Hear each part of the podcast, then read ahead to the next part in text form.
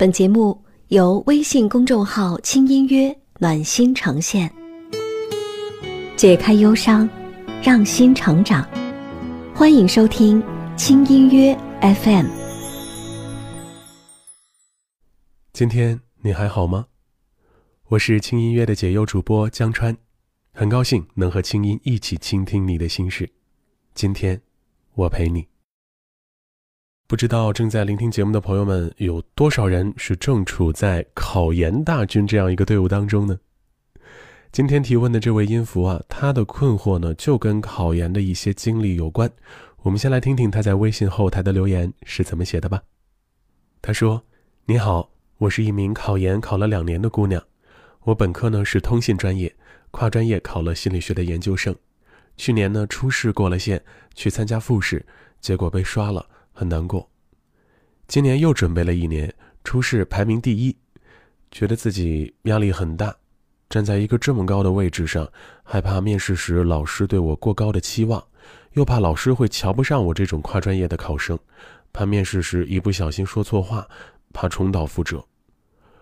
过两天就要去面试了，觉得目前自己好难过，睡也睡不好。不知该怎么办才好呢？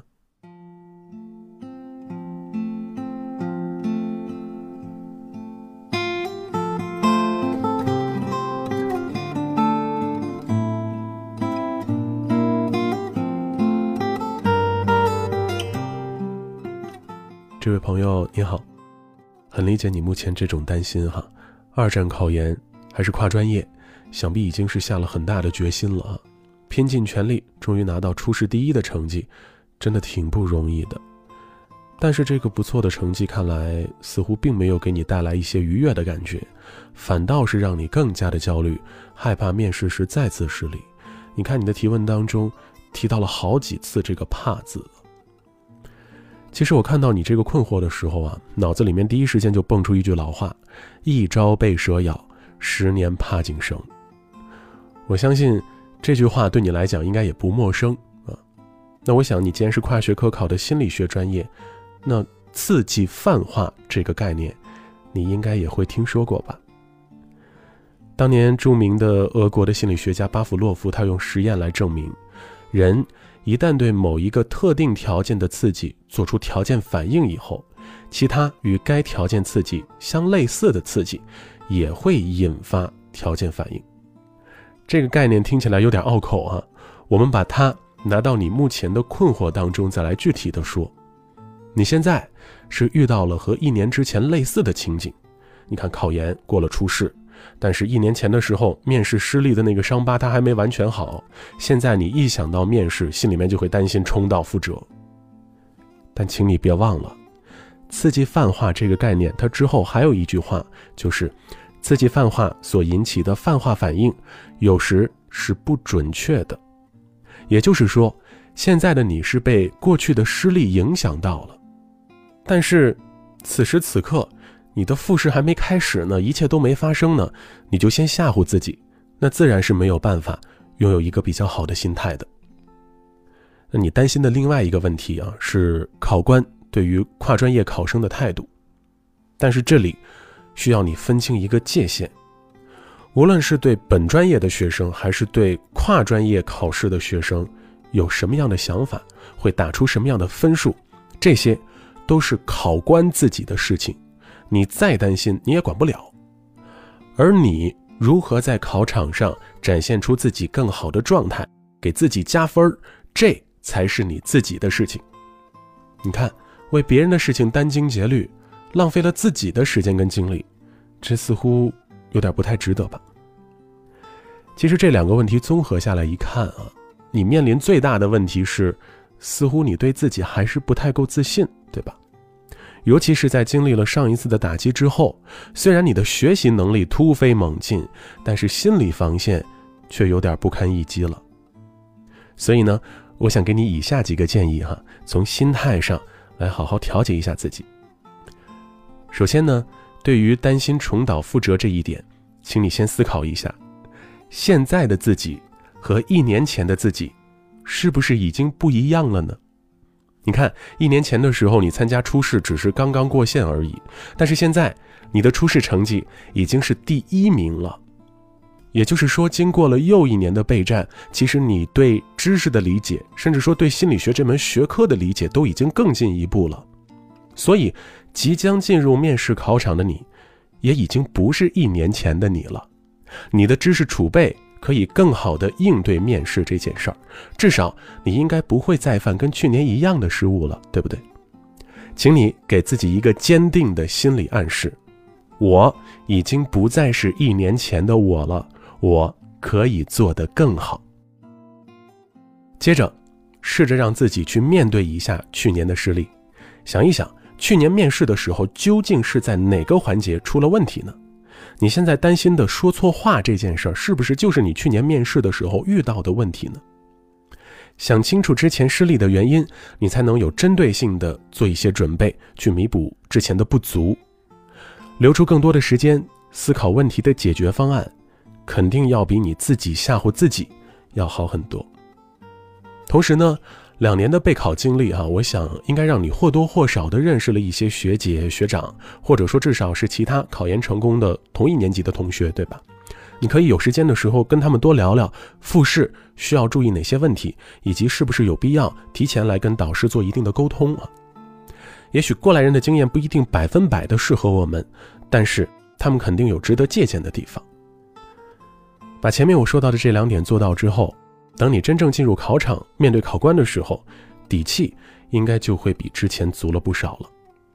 这个时候你再提醒自己一句话就好啊：想让别人瞧得起我，我首先得瞧得起我自己呀。带着一个自信的心态，你的精神面貌就会有很大的变化。更何况，其实考研它本来挑选的就是能塌下心来做研究、有自己的思考还有想法的人。让自己带着一个更好的状态，让考官看到你的诚意、你的长处，做到让自己满意就好。其他的就是考官的事儿了。至于考研结果出来之后，无论成败，接下来的路该怎么走啊？这都是结果出来之后你需要再考虑的问题了。现在呢，先排除外界一切的干扰，把握眼前，越过心里不自信的那道坎儿，相信你一定能在这个过程当中收获更多心态上的成长的。为你加油！最后呢，我想推荐你点击阅读原文，进入 Better 智能训练系统，在智能精灵轻轻的引导之下，进入情绪调节训练的模块。专业的心理分析师会用 CBT 训练法，帮你一点点的剔除负面情绪的影响，拥有更加积极的心态。让我静静想一想曾经的过往，有过精彩，也有过感伤、迷惘。不管是平静与匆忙，苦闷或欢畅。总有份期盼在我的身旁，时光不停流逝，会让我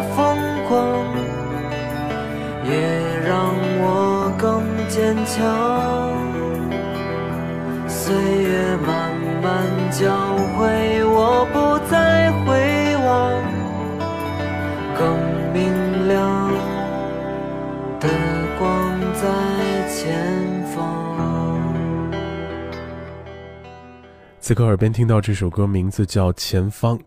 我在这首歌的评论下面看到了很多的考研党，还有高考的学生的留言，说这首歌陪伴着他们走过了一段有些艰苦的时光。